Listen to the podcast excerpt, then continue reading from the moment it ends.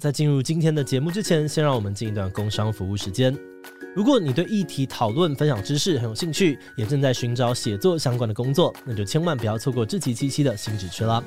我们希望能够邀请更多的影片内容企划的加入，帮助我们制作更丰富的主题内容。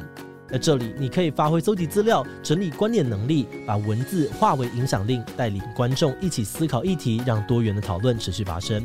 不管你找的是全职工作，还是在家兼职接案，志祺七七都能够提供合作的机会。透过自由弹性的工作形态，我们希望能够让你全心的投入创作，也能够获得稳定的收入。那如果你不确定自己适不适合写脚本，那我们也有提供稿费的试合作机制，让你实际的体验企划的生活，跟总编交流你对合作方式的期待。现在就给自己一个用写作实现理想的机会，跟我们一起追时事、聊议题、发想新节目。现在就上我们的官网应征吧。好的，那今天的工商服务时间就到这边，我们就开始进入节目的正题吧。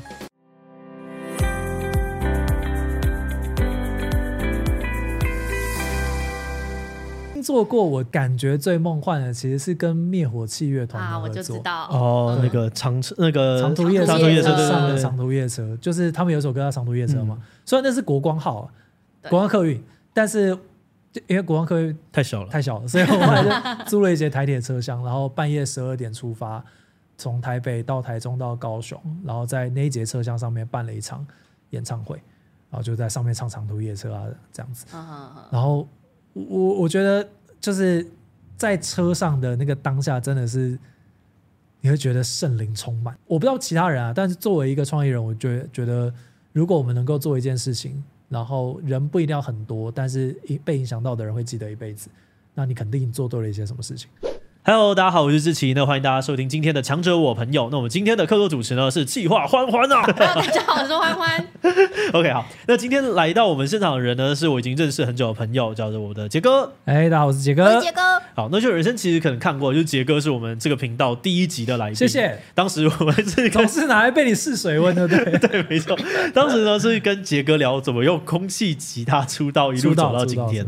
那今天我们是想说来更深入的聊聊新销的创意啊，还有操。作这件事情好，那杰哥现在有进一个 YouTube 频道嘛？是杰哥创意笔记，没错。然后里面收集了很多的创意案例啊，还有行销的解密内容，没错，对，没错，对。好，为 为何尴尬？没有没有没有，因为因为其实我觉得可能有些人知道，或者是当时我们还在上这个节目的时候，嗯，其实那个频道名称叫杰哥不要，对。可能有些人有听过那个，不要啊，对对，就是那个杰哥不要那个不要。然后呃，反正最后其实也是志奇的建议，嗯，我们才就是重新开了一个频道叫杰哥创意笔记，因为演算法哦，没错，大家都被演算法给统治。什么什么意思？就是旧的频道，因为我们很久没有经营，然后也放了很多就是 podcast 的内容，所以当我们想要重新出发的时候，志奇就建议说，你要不就直接开一个吧，反正旧频道也没有多少人订阅。哦，懂，直接重新被其实也是有人订阅，但是没有那么多的人是为了行销这个主题来的。对，可是这样子的话，演算法它，你可以想象，演算法它是一个媒人，在去介绍你的影片的时候，他就先介绍给他原本订阅的人嘛，他就把一大堆的行销影片呢推到一堆喜欢听 podcast 的人面前，然后那些 podcast 的人都不会点他。对，那最后他就想，哦，这个东西没有人要看吧？杰哥什么？对，你可以想象之前是阿那个阿妹，现在是阿密特。对，然后大家就出发，再报一次金曲新人，太远了，太远了，看我怎么讲去挑战今年走中奖最佳新人。原来如此，啊，反正就是因为这个样子，所以他会推不出去，所以我就建议他说，那就干脆重新去做一个频道，然后专注在行销上面比较好。了解，了解，了解。所以现在主题确实比较比较完整了，创意案例跟行销解密。那这边好奇一个，就是你会怎么样跟别人解释行销是什么？行销哦。我觉得有超级多种不同切入的讲法。我讲个我最直觉的，就我最近对行销的体悟，就是他在讲出消费者心中没有满足的部分。哦，就是所有的事情，我觉得都是这样。比方说，你要讲行销，它可以是卖商品，对，没有错。因为我我觉得我生活还不够满意，我有欠缺的地方，然后这个商品可以满足这一块，行销就把这件事情讲出来。哦、好，那也有些人讲说，除了商品，议题也是需要行销的。嗯那我觉得一样嘛，就他找到了消费者心中还没有被满足，或者是他觉得有欠缺的那块，然后把它补齐，然后把它讲出来。我觉得这也是一样，就是他找到了大家觉得说，为什么我要在乎这个议题？为什么我要觉得这件事情是重要的？你找到这个东西，它就是一种行销。懂？OK，刚刚那个听起来有行销，是不是有点像是阐明为什么人之所以需要知道一个东西或需要一个东西的过程。呃，啊、我觉得很大部分想要应该都是这个面向，哦，就是你为什么需要知道，你为什么需要，你为什么想要。然后很多时候，我觉得有些事情是人是讲得出来，或者人讲不出来。嗯，他可能本来也不知道自己需要。嗯嗯。举大家应该都有听过这个例子嘛，就是当车子出来之前，所有人都想要的是更快的马。对。但是真正你要挖掘到深处，人想要的是移动。而移动背后是什么呢？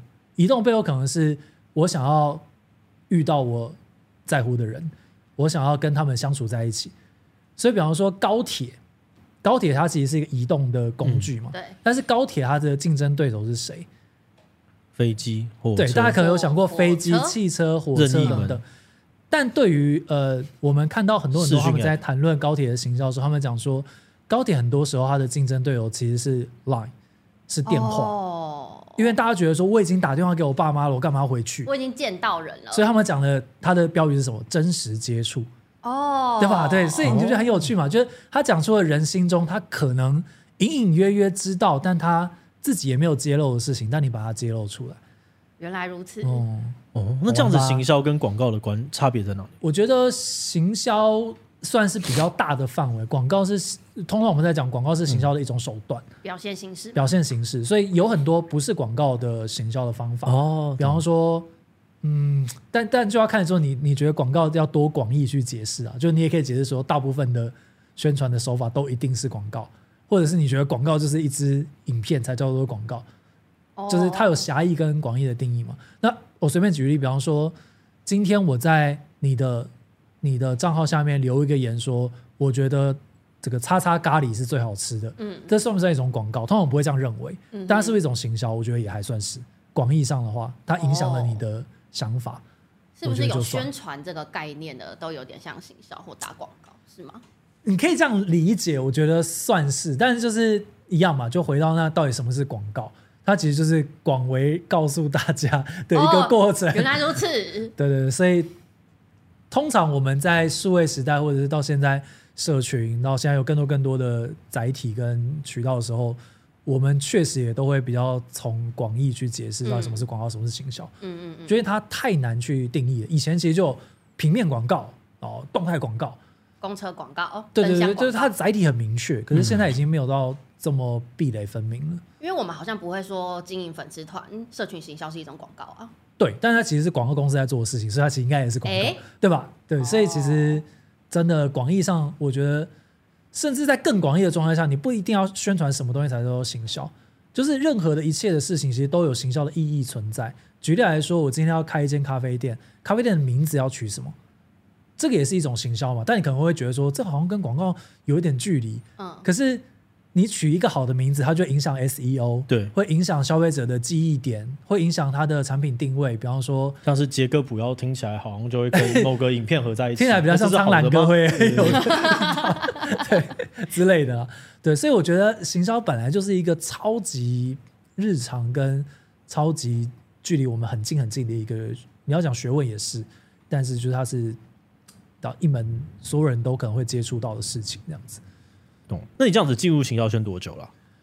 哎、欸，我其实你讲正职的话，我第一份工作就是就是行销泛行销领域，对，就在品牌端嘛。嗯、然后这应该是二零一零年的事情，所以现在应该就是一个十三年哇，十三年。然后，呃、欸，就是虚虚长几岁？其实 一零年开始做，然后是做品牌行销，就是大家俗称的甲方啊，嗯、就是在品牌端做这个这个关于这个品牌的所有的事情。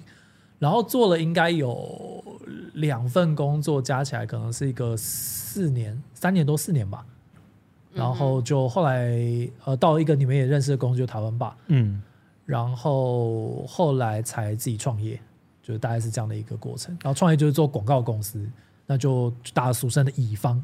懂。我在想说，这边好像可以给观众一个轮廓，或者是让大家有点想象，啊、就是你现在做的案子大概有哪些？有没有什么比较知名的？其实可以跟大家分享。让大家知道你待的行销圈大概是什么概念？诶，如果讲现在的话，现在就是做广告公司嘛。广告公司在做的事情，其实就是帮品牌去做他们的行销。嗯，那首先要先解释一件事情，就是不同广告公司会处理的面向其实都不大一样。比方说，我们公司叫只要有人社群顾问，就顾名思义，就是比较从社群为出发点。嗯，所以当然也会有，比方说经营你的社群，就是可能大家俗称的像小编这种角色。但可能更多的事情是，我今天要做一个大型的宣传，或者短期内要让更多的人知道我有一个新产品上架了，我有一个新的消息要让大家知道，在社群上面创造一个扩散跟话题。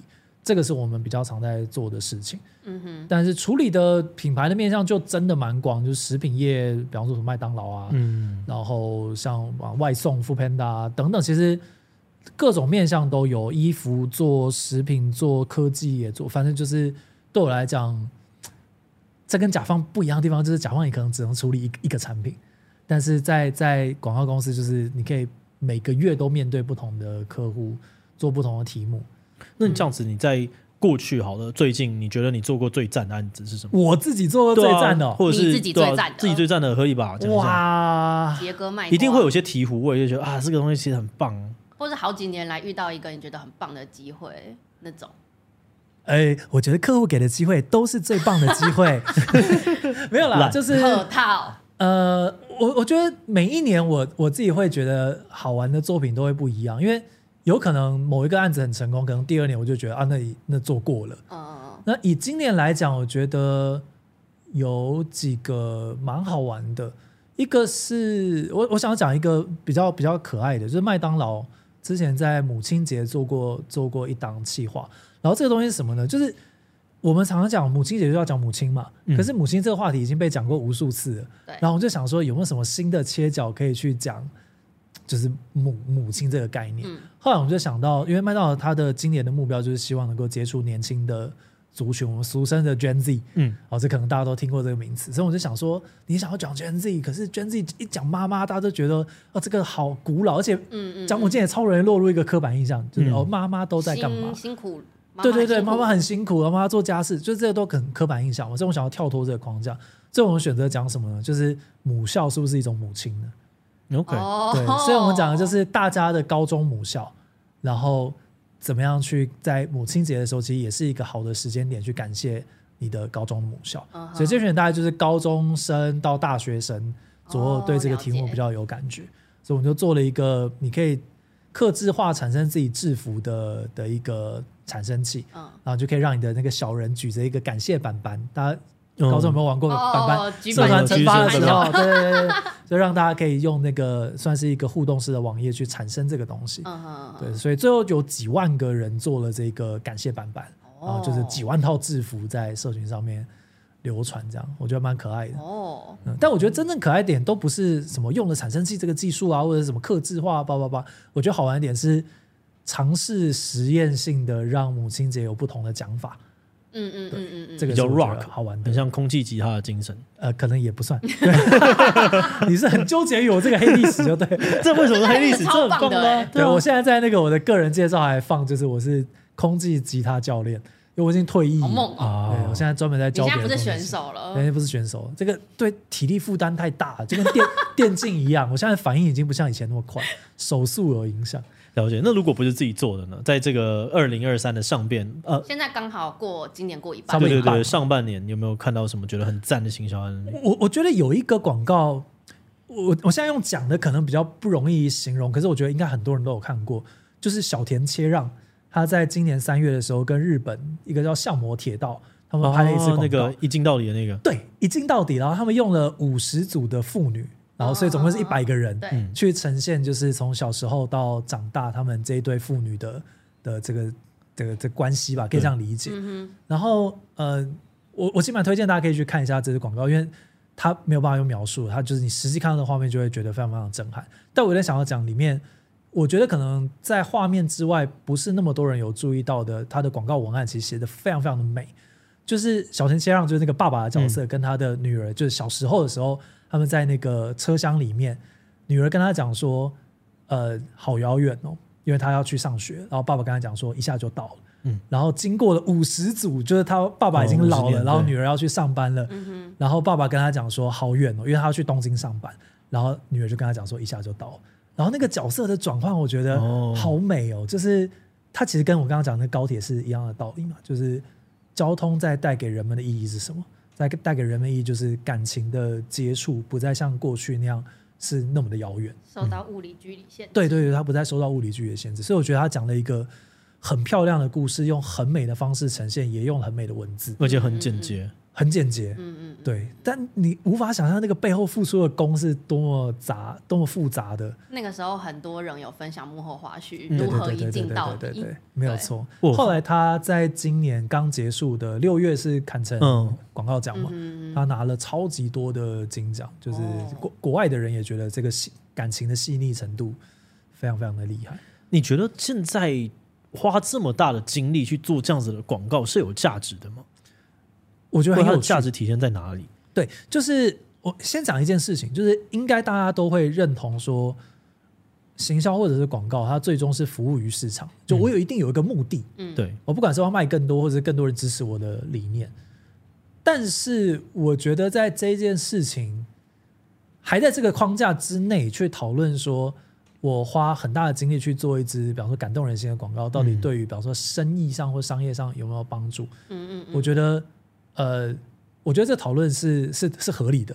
然后我们确实也会用这样方式去检视，说我投资的钱跟我我带来的收益是不是有帮助。但是同时之间，我觉得现在啊，我至少以以 maybe 近五年我的感受，我觉得广告它变成另外一种的自媒体或者是创作，就是创作本身是一个价值，而这个价值还是服务于市场。比方说。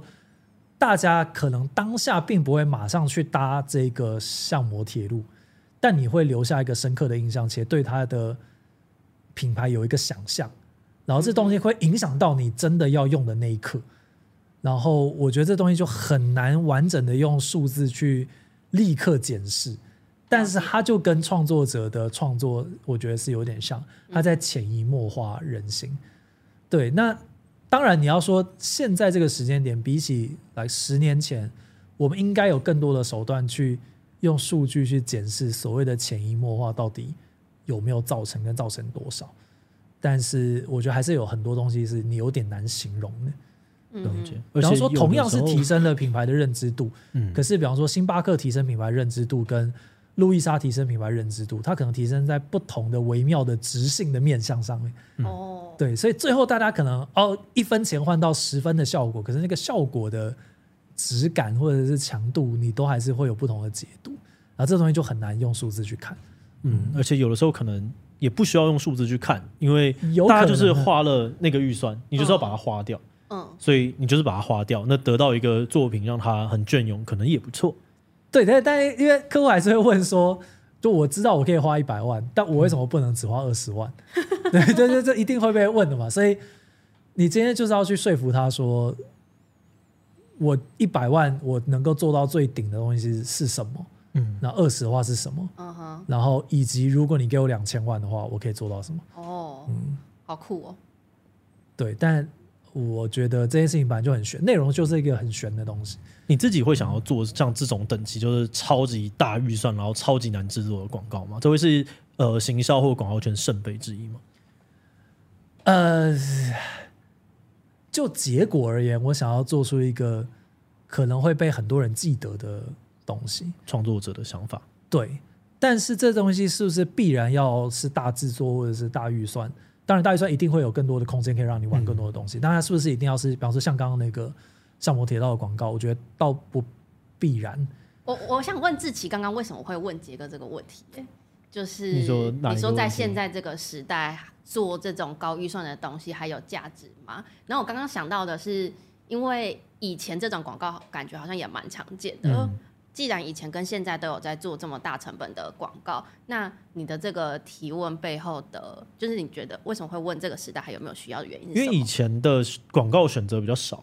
对，就是以前不能够投那么大的数位广告，嗯，那现在你要去说服客户说，我就是还要在原本的电视上面投这样子的广告，它是有一个呃你要去说服的力道的。不然的话，我同样我丢东西，我丢到数位上面，我可以很直接的去 tracking 它的转换，我可以直接知道说它带来了多少观看。那为什么我还要在电视？那当然，这个可能是包含了，就是说我们对于日本电视生态的不了解，因为台湾的电视生态死的比较快，日本电视没有死那么快。不过我想要补充一件事情，我觉得刚刚志祺这个讲法很有意思。可是你回过头来看，比方说像刚刚的那一只呃，像我铁道的那一只，它也跟以前操作方式不大一样。它当然也有上电视广告，可是。他真正很多的讨论其实是在 Twitter 上面，对，以及他做了幕后花絮额外释出。嗯，然后如果我们印象没有错的话，小田切让还有比方说类似像记者会，或者是有一些采访的东西去延伸，uh. 这都是以前可能在做传统电视广告的时候，你不会去想到要做的事情。就是因为有的时候我会听到一些讨论，在讨论说，呃。这些广告的创作者拿着客户的预算去做自己的创作，啊，这到底是不是一个合理的事？那我就有点好奇。当然，我作为一个创作者或一个观众，我看到这些广告，我是觉得很棒。看到那个广告，我就觉得哇，这很厉害，一辈子好像就是碰不到。我就觉得啊，如果我能够哪天参与这种东西，好像也蛮好玩的。可是，如果我今天是一个决策者的时候，我今天是一个很不错的甲方。你是说付钱的人的时候，对我到底应不应该要做这件事情？我就开始很好奇。我要怎么样说服我的老板，或者是我要怎么样说服自己说做吧？哦，我我觉得这个好好的问题就是创作跟广告之间的的界限到底在哪里？然后我觉得有一个比较直接的判断的标准。我们先先姑且忽略说前对应效果，因为刚刚讲到效果有一些东西是比较难衡量的，质量上的。嗯，但是它会回到一个很大的重点，就是那这个所谓的广告的创作有没有？满足客户的目标的需求，对，就是他有没有讲出一个客户本来想要讲的内在的核心的的洞察，或者是他解决一个消费者什么样的问题？如果你单纯就是真的要做一些超级你知道艺术型的东西，然后观众也看不太懂，可是觉得好酷、超酷，但是我其实也不知道确定是在卖什么东西，那这样可能就已经有点偏离广告的核心架构，它还是要服务于市场。懂。杰哥刚刚有说，就是自己很喜欢看这些电视广告。那这个是你想要做一个频道来分享的原因吗？好东西不能只有我知道吗？嗯，我觉得一方面是，就是我我自己本来就是很喜欢分享的人，嗯、就哪怕我今天不做频道，我也还是在做各种分享的东西。确实，的原因其实我觉得还蛮简单，就是很多东西需要讨论才会得到，得到进步，对，会得到一些输入跟输出的东西，就是。我一直以来的学习方式都是这样，就是我需要跟别人一起讨论，需要跟大家一起聊这些东西。所以你不把这些东西带到大家面前，就大家不会跟你讨论。哦，你自己也没有办法有新的输入。嗯、对啊，然后我觉得某种程度上也是强迫自己要要持续不断看，跟持续不断去理解大家会想要看什么东西。我觉得一个频道，我觉得这也是我在做自己这期的一个心得。哎，就以前你看东西的时候，真的比较。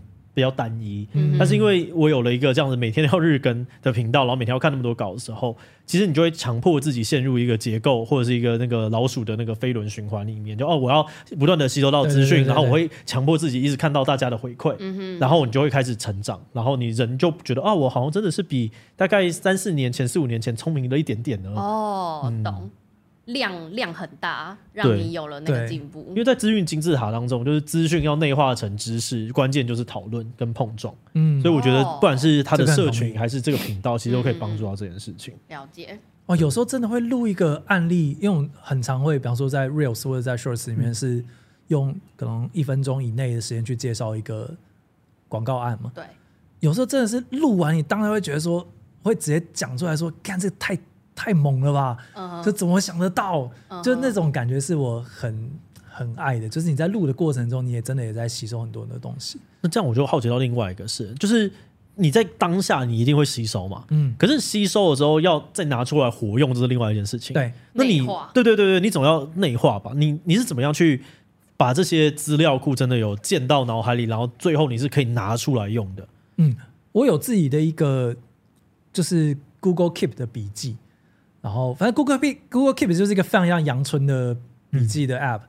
然后我就是随时看到就会存进去，之后我会下一些关键字。呃，就它有个功能，就是有点像 Hashtag 的的东西。但是我甚至连 Hashtag 都不用，是直接打说我当下想到。举例来说，我今天看到啊，刚刚那只相模的相模铁道广告，嗯，好，我可能就会打说交通、影片、感性、妇女。亲情，我就把各种我当他想到的关键字都都打出来，然后之后我可能随便讲，比方说父亲节的时候，我可能搜寻妇女或者搜寻亲情，我就会找到我当时存的这一个。所以你讲白话文就是，你把任何一个案子，你都可以切割成超级多不同的面向，还有超级多地方可以学习。它的形式值得学习，它的洞察值得学习，它的表现的手法值得学习。所以有你把当你把这些标签都建立起来的时候，你就会在在这个数位上面形成一个资料库，用搜寻的方式把它找出来。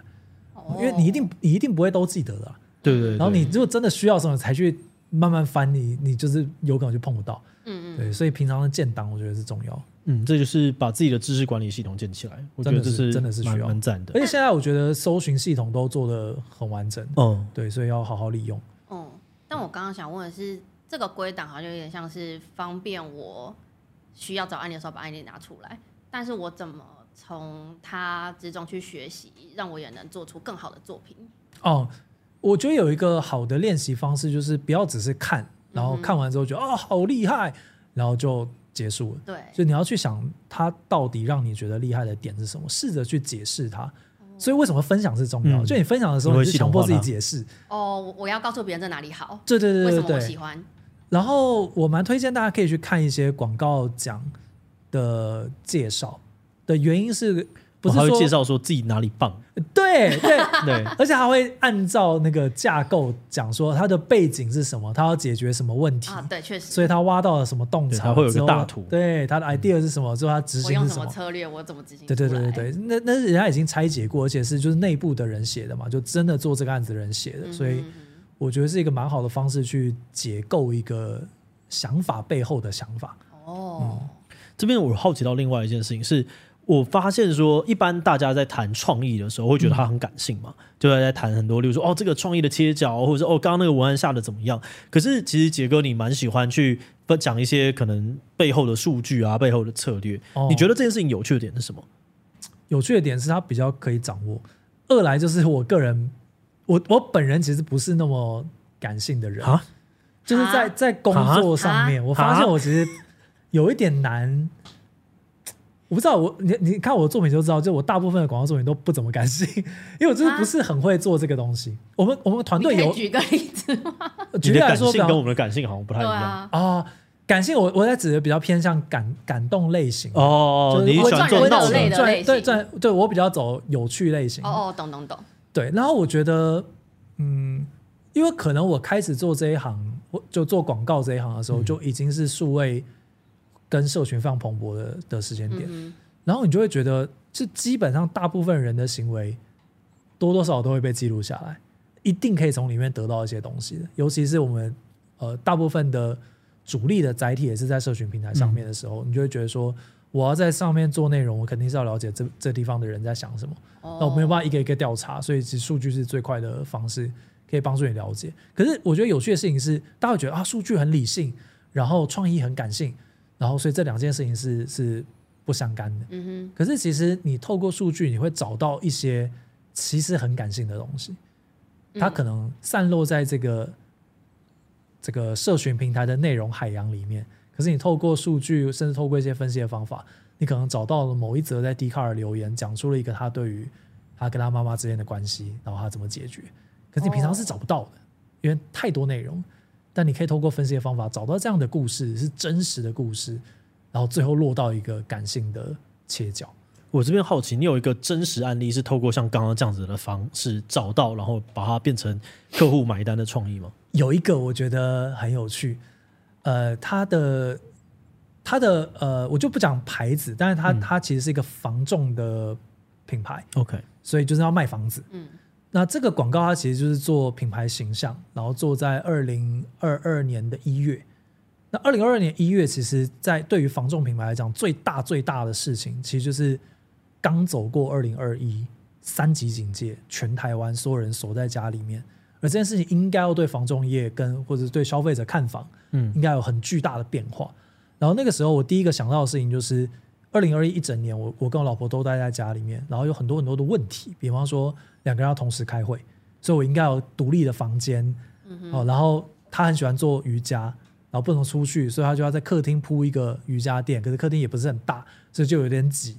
然后跟我们结婚纪念日都会出去吃好吃的餐厅，但就也没办法出去，所以就自己在家里做菜。然后我第一个直觉想到的事情就是，一定不是只有我这样嘛，嗯，一定还有更多的消费者或者是。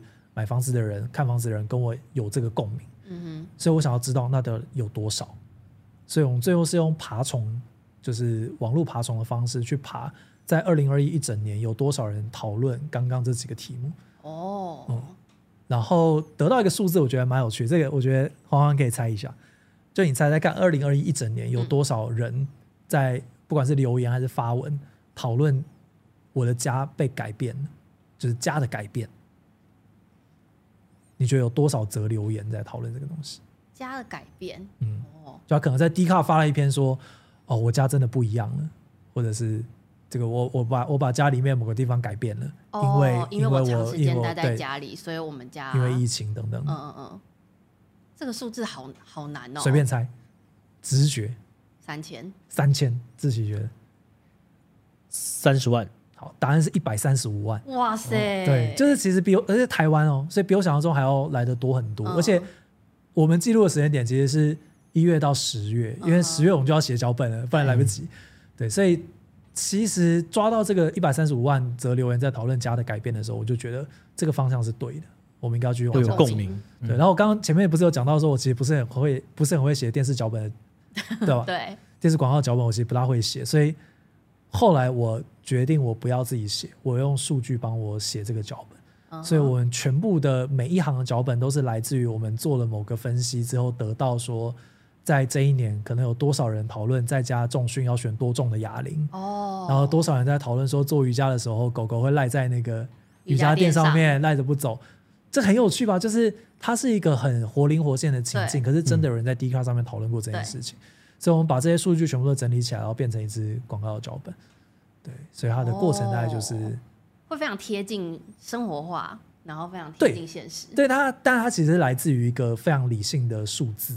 啊但是最后变成一个其实相对来讲是感性的脚本。嗯嗯，嗯哦，这样感性听起来跟心中得到共鸣的那个有点相关。那的确是可以从数字里面拿到了。那共鸣这件事情本来就是有多少人跟我想一样，对，同理啊，共感。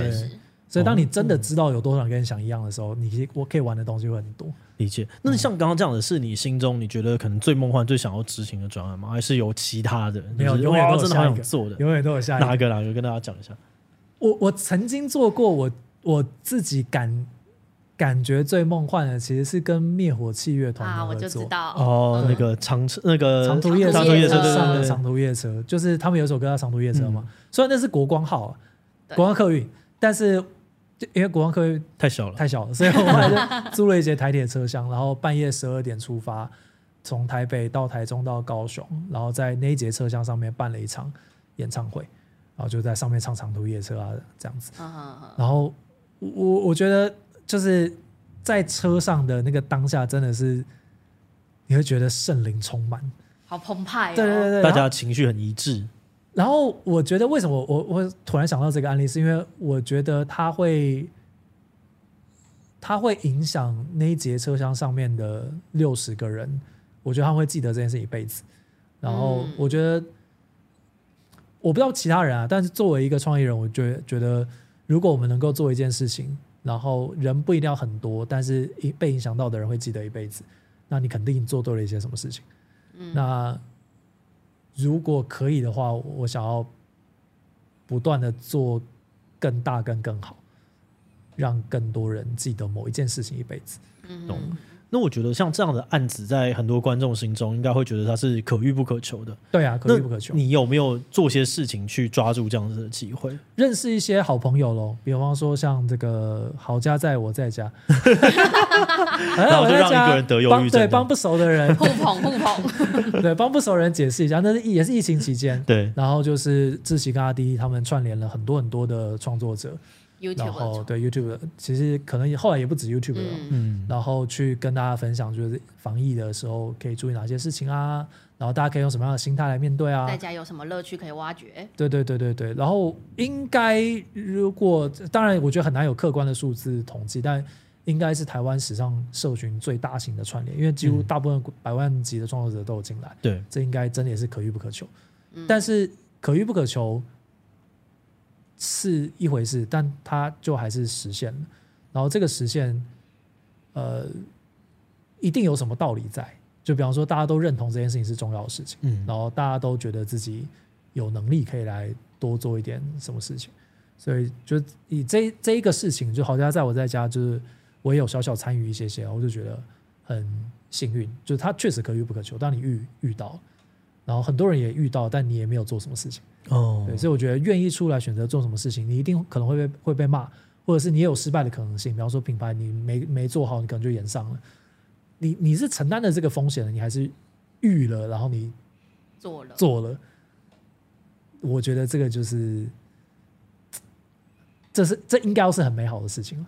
就是你勇敢去做这个尝试是很美好的事情，因为我觉得要我要先讲，就我觉得评论创意也是一个专业，或者评论别人的东西也是一个专业，嗯、但是真的自己下去做的那个感觉是很不一样的。对，因为你会遇到更多想象不到的限制。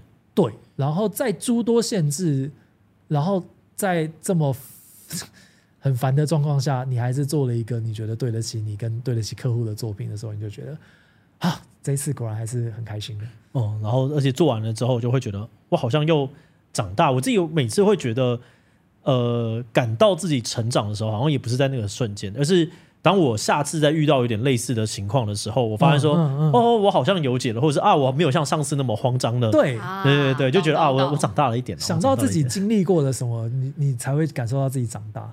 对。真的，但是那个困难好像没那么大。自己讲长大很苦难没那么大，很温柔啊，其实就是变老了，对吧？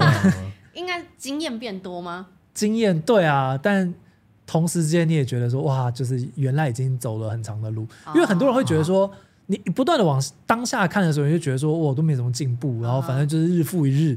可是你回过头来看的时候，你就会发现其实做了很多，嗯，其实走了很长很长。对对对，这个走了很长很长的东西，你们会去。统整它吗？就是会去回溯说，那我究竟是做了什么，然后我得到了什么？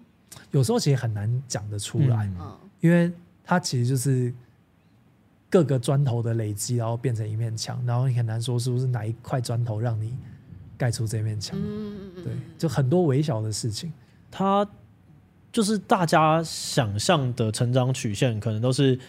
一个一步一步一步，呃，它也是一步一步的累积，但是大家想象的那个线图可能就是就是这样子，嗯、就是它是一个线性的，性对。但其实它的状态可能更像是两种，第一个它是一个一个指数的，就是你突然累积了一大堆，然后前面的时候，后来突然哎，看奇怪，怎么就就这样这样爆？嗯。然后另外一种，我觉得它更像是每次成长了之后，它就你突然这边都是线性的，然后但是你突然骰中了一个什么东西，然后就这样。对，然后就这样像高原这样，一阵是一阶一阶的，然后爆一个爆一个，就突破一个限制之后，你就啪，对对对对，对，但是那个那个要进的过程，你前面的那个好像完全没有在动的那个状态是重要。对，然后你也没有办法讲出说是到底在这条线上的哪一个点促成这件事情，没有，它就是因为你一大堆的线，然后累积到这边，你的函数就自己跳上去。对，它会不会有可能在前面累积的那个线其实是个？三维的空间也有可能，因为像是我觉得刚刚讲到，就你要怎么样拿到这个机会？杰哥说你要认识一些好朋友，那我们会怎么认识？其实是真的是很多很奇怪的事情。可能杰哥就是他做一个网站，他在呃做一个社群，做那个社团，他一开始想象的也不是说哦，我要为了要认识这群人，所以我做了这个社团。可是他做社群动吗？对对对对对，对吧？大家都是因为这个东西，然后认识杰哥嘛。然后杰哥可能办了某个小活动，然后我们大家去，然后在那边认识了、聊天，后来就慢慢的认识了更多人。对对对，对。然后你让大家都知道你在做什么，然后你有些成果的时候，最后大家有些机会的那个瞬间，会觉得我好像应该找杰哥聊一下，然后就跑过来聊一聊，然后就促成了一些奇怪的事情。嗯嗯嗯嗯嗯嗯对，真的要遇到很多的贵人，嗯，对你才会。往前进的比较快。好，那除了遇到一些贵人之外，我觉得有些行销的从业者，他们可能会想要知道的是，好啦，这个贵人可遇不可求，但是你 总是可以平常多花点时间或机会去累积一些酷酷案例，至少你遇到一些酷酷案例，去建立自己的资料库。那你平常都到哪边去建立这种资料库？我其实超级容易看得到啊，就是像像平常大家在呃在 Facebook 或者在 IG 或者在什么 Threads 上面，嗯，其实大家也都会看到有趣的事情，都会分享。我其实不是，我不是只看，比方说哦广告案例，我去某个地方哦收集了一堆广告我是去看哪些东西会被大家分分享产生共鸣。对对对，光是这个，你其实就可以找到很多很多的有趣的洞察。我举例来说，我之前看到一个 Twitter，他在讲的事情是，反正他讲说妈妈是一个时间最不精准的角色，嗯哼，或者爸爸之类。嗯，他在讲说，我定一个，我我叫妈妈七点叫我起来。他会在五点的时候跟我讲说，现在已经九点了，就 是对，因为我觉得这个很有趣，好可爱，他就是一个可以说他是一个笑话，嗯，可是原来时间不是一个客观的东西，它其实会有很多很多的理解哦。然后这件事情你不觉得很有趣吗？所以我当下就记了一些我自己的想法跟。哦，我觉得这其中最酷的是，你看到这一则推文之后的。那个脑中的思想是，哦，原来时间不是客观的。我觉得这个跳跃，对啊，对啊，不是每个人都能有这种联想。不会啊，这是你要吸收了蛮多真的，这是我觉得最酷的地方。哦，但是我觉得解读它，对，就是要试着去试着去想自己对每件事情的理解。然后有时候这件事情会让你，老实说，生活会过得，我觉得我觉得会比较多乐趣。但有时候身边人会觉得有点烦。比方说，我跟我我老婆在看。Netflix 的时候，嗯，我会看一看，就按个暂停，说这个我要记一个东西，好讨厌的，一起看的伙伴。我觉得自己可能有看过，我之前看到一个，呃，是一个喜剧演员，他在疫情期间就自己一个人，嗯在房子里面录各种东西。对对对对，他叫做应该就叫 Inside 还是什么东西？我忘记，但我知道你在讲哪一个。对对对，然后反正有一段，他就是拍了一支影片之后，他就自己看了那一支影片，然后拍一个 reaction，然后再拍一支 reaction，拍这个 reaction 的 reaction，然后。然后我就在那边看了十分钟，我就说：“ 哇，这个计中计的概念，我到底可以怎么把它诠释出来？”镜镜子中的子对啊，就好好玩，就是怎么想得到的这些人。我觉得这边好玩的点就是，它其实就有点像是幽默的特质。我忘记是之前的访问还是哪个 podcast 有听到，就是它就是一些不同的看事情的角度。哦。然后当我们去接收了很多的作品也好，或很多的人的阐述的时候，你就会突然觉得，哎，这个看事情的角度好像可以跟。哪个东西结合在一起，嗯，然后它就变得很好玩。嗯、对对对，我最近看到，就是在昨天看到，我觉得最好笑的，就是伯恩他看了，我不知道看到谁的东西，他就讲说，大家知道布雷考布雷那个布雷、哦、就是考的意思，所以考布雷、就是、就跟那个叉叉对叉 T 一样，考布雷就是 考考的意思。对，然后我就觉得啊，好可爱，把它记下来。考考，感觉有一天会用到。你会怎么记考考？你在标签打什么？我我在标签打好像是文文字的应用还是怎么样？反正就是我觉得蛮有趣的。就他的他的真正要讲的东西，其实就是很多你日常习以为常的东西。其实当你认真去质疑它的时候，你会发现，哎，这东西逻辑不太对。嗯，对，这很有趣。然后我觉得很多这种冷知识会一讲出来，会让你觉得说，哎，我没有用这个事情想过考布雷。嗯哼，对，那这个好，这个是好玩的点。我我能问，你能想象考考有可能被应用在什么样子的？就是在哪一个案子的，或者什么情境上，你觉得考考会派上用场？呃，好，那我直接举个例子哦，比方说，IKEA 的很多的产品，可能脑袋第一个跑就就我想到 IKEA 超多可以用的，对，超好笑。IKEA 的大家不知道，IKEA 的产品命名是怎么命名？它不是瑞典文吗？对，那这瑞典文是什么意思？等一下，我好像知道是不是一些山、湖泊之类的？呃，都有。就你讲的这个也有，嗯、然后有一些是设计师的名字，嗯、然后有一些是瑞典常见的名字，比方说 Sam 啊、Tom 啊、哦、这这种。嗯嗯。但是有更多就是它就是那个东西，比方说架子，它的瑞典文就是架子。架子。对。然后我觉得，其实当你讲出来的时候，你会觉得说，哦，原来是这样子啊。然后架子架子。对。然后之前。呃，应该是奥美做的，就因为奥美也做 IKEA 做很多很多的很厉害的内容，嗯、他们就有做过一些是台湾在地化的，帮这些瑞典文的产品取它的中文名字，嗯、哼然后我觉得很有趣，哦、就是你会想象一个这么北欧的东西，嗯、但是突然变得非常有台湾的人情味，这样。哦，我觉得很聪明。那最后回到频道好了，像你刚刚聊的这些东西，我觉得是都很有趣的。哦，那你有没有觉得，如果今天一个呃新的观众，他对这些事情有好奇，然后他想要去你的频道看看，有没有最推哪一个影片可以看一下？最推哪个影片哦？我我觉得先从你生活会接触的东西找找看，比方说，我频道里面有讲过。李玉芬的 MV 是如何破亿的？订阅对对对对，因为这这一支影片后来蛮受欢迎的，因为我觉得大家可能那阵子都看到李玉芬的 MV，对，跟新闻，大家就很好奇说，那一首歌到底怎么怎么可以推广到这么多的地方？嗯，甚至是东南亚大部分的国家，可能很多人都有看过这这首歌。嗯，比起很多在台湾可能是巨星级的，都还有更多的流量跟更国际化的结果。那我觉得这就是生活里面你会遇到的行销，因为让更多人听到我的歌也是一种行销嘛。嗯，所以去讨论背后的一些可能性。